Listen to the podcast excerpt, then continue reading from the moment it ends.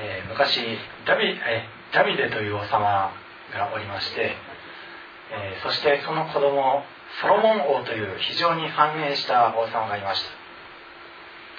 その王様は世界のありとあらゆる富を集めてそして世界中の美女たちを集めて奥さんが1000人もいました。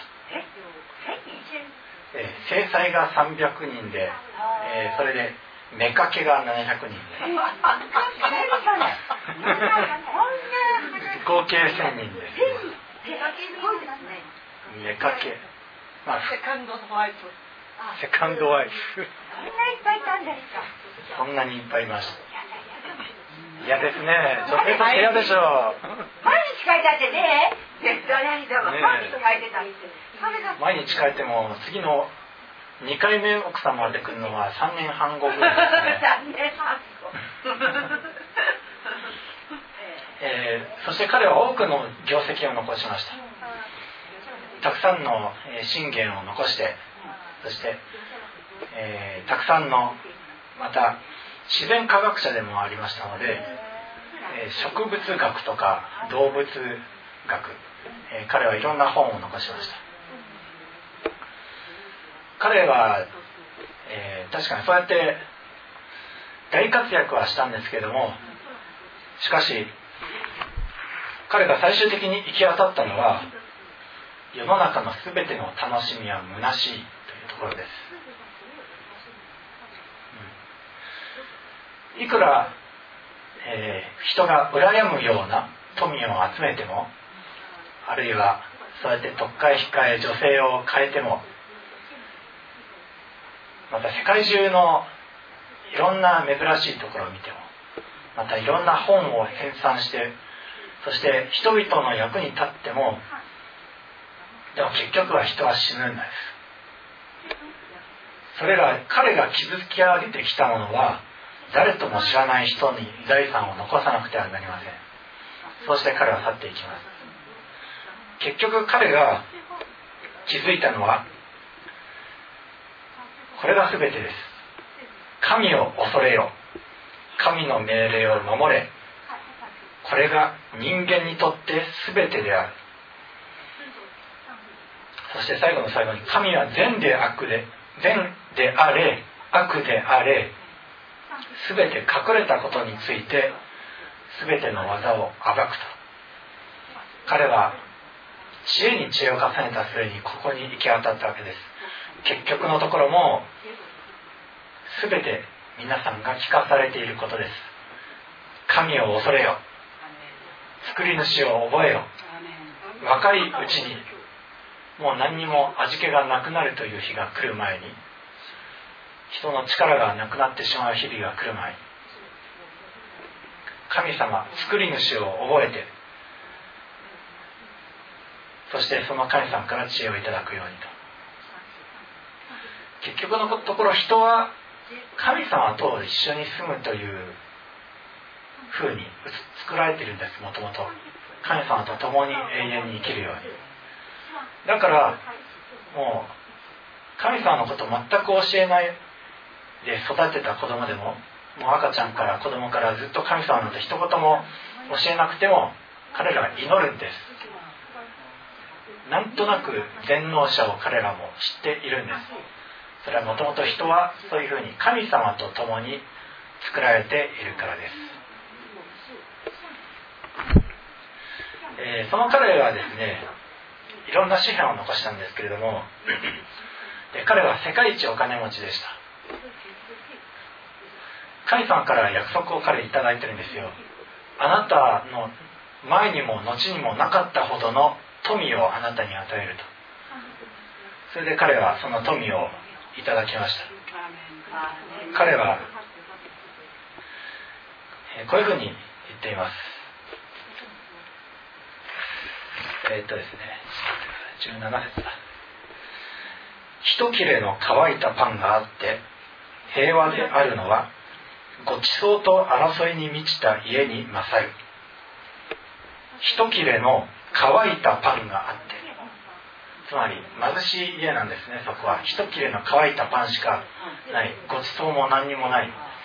一切れの乾いたパンがその家にはある。でそういう貧しい家でなおかつその家が平和なのはごちそうと争いに満ちた家に勝ると。ソロモンはお金持ちだったんですけども自分の周りに寄ってくる人たちはみんなお金目当ておべんちゃらを使って何とか足りろうとして。でも心からソロモンが好きだから寄ってきたのじゃない。いくら自分が美味しいごちそうを出してもみんなそのソロモンに取り入っていい地を地位を得たい。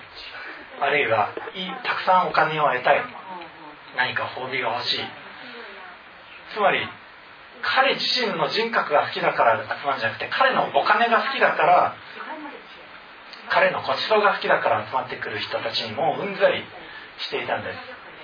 でソロモンはいろんな人を見て回りました。貧しい人のところにも見に行きました。しかし彼らは本当に一切れの乾いたパンしかないような家なんだけどもとっても平和に暮らしているある家見に行きました。とっても平和だ。これは金持ちの家によりはるかに勝る家だ。彼らはお金を持っていない。食事といえば干からびたパン切れを大切に一ちぎり一ちぎりして食べてるに過ぎない。でも彼らはとっても平和だ。そうだ。ごちそうと争いに満ちた家よりもはるかにこの方が勝る。そういう経験をしたから、えー、信玄えー、17章にそういうふうに書いたんです、えー、今日ニノさんたちに、えー、ご馳走をいただきました。私たちは。家にも行きました。家は本当にあそこはですね昭和42年地区です。僕が元住んでたので分かります。僕よりもはるかに年上。で冬寒いですしで、まあ、今リフォームして若干綺麗になってますけどでもまあ高級マンションとは言えないですね。でもでも私たちはそこの家に入ってきた時とても平和な気持ちに包まれたのはそれはイエス様を中心としているからです。たとえね、大きな稼ぎをしていなくともちゃんとああやって花がある、うん、物質的にもこういう花がある。で心の中にも花がある。そういう家でしたね。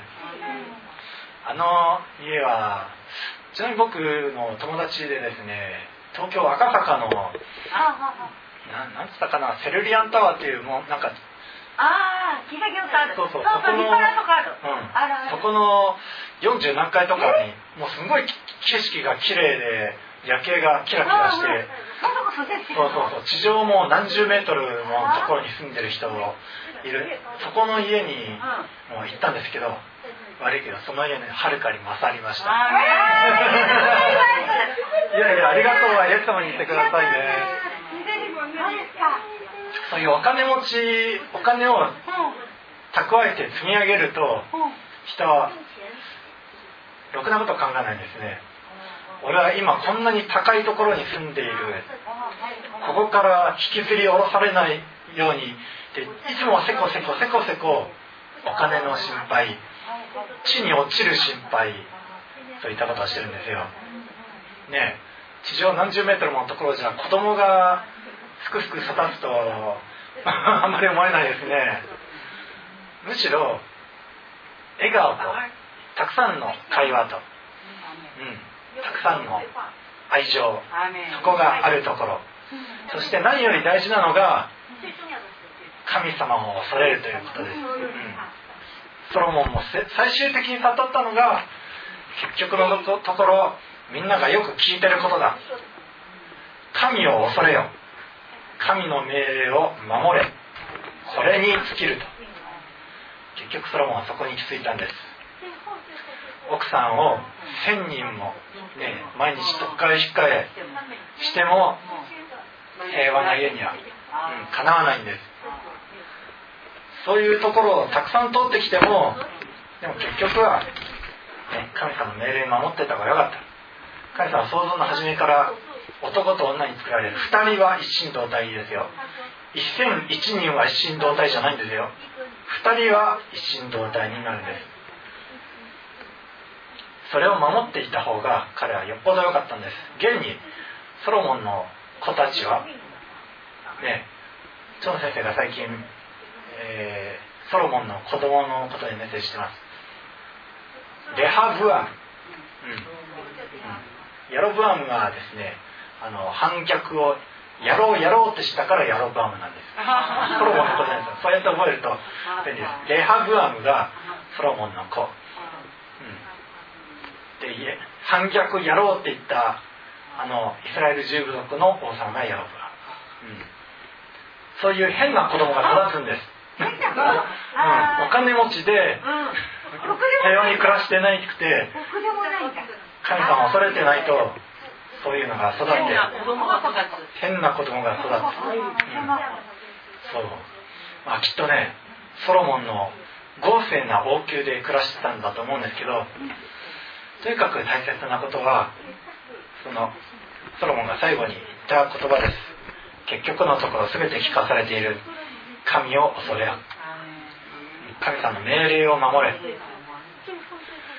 神様の命令通り守っていたらきっとソロモンの息子たちももっともっと平和で健やかで富を増し加えていったことでしょう。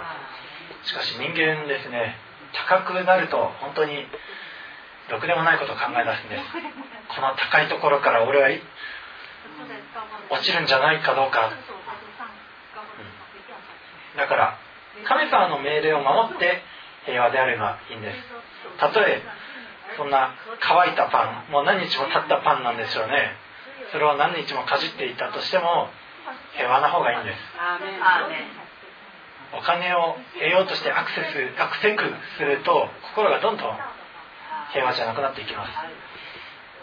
今日行ったお店とっても美味しかったですよね。うん。それもキッチンの方厨房の方を見ると確かに笑顔がありましたね。うん。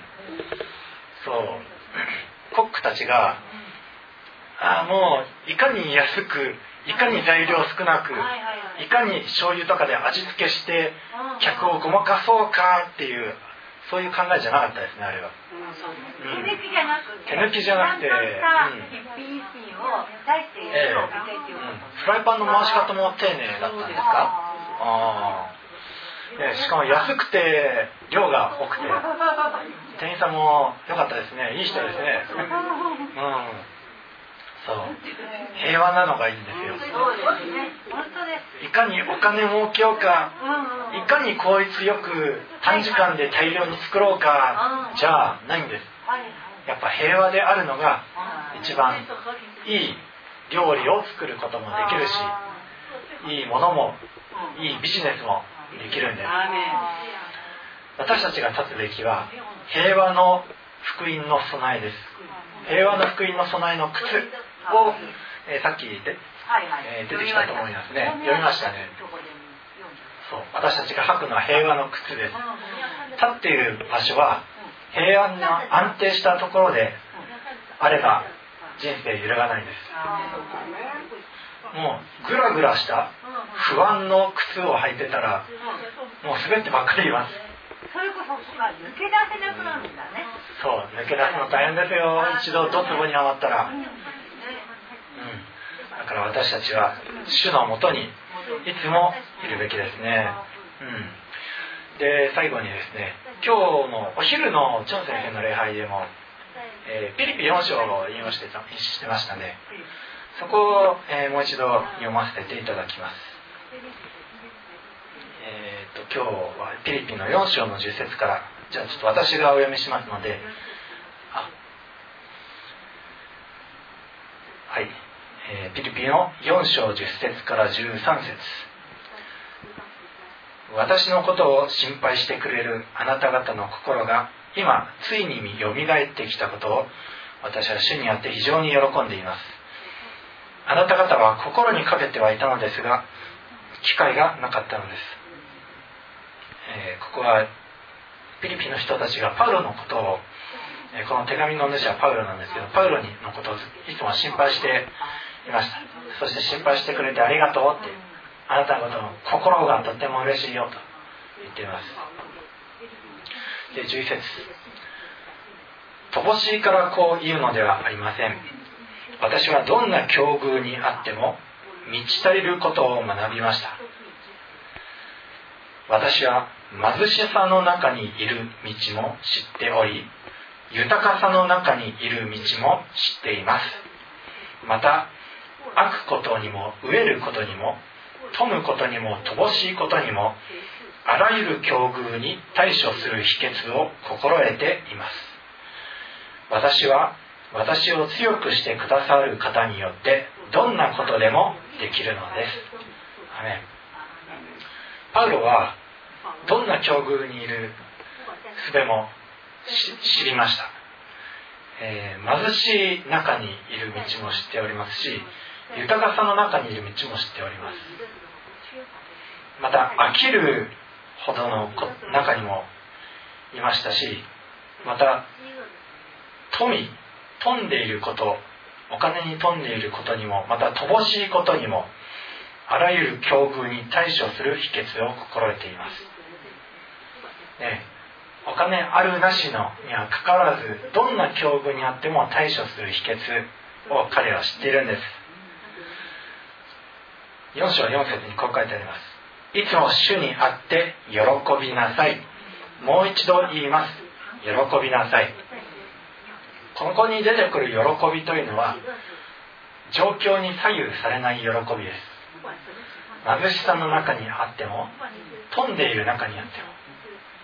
それはいつも主にあってです主にあってこれが大切ですよ。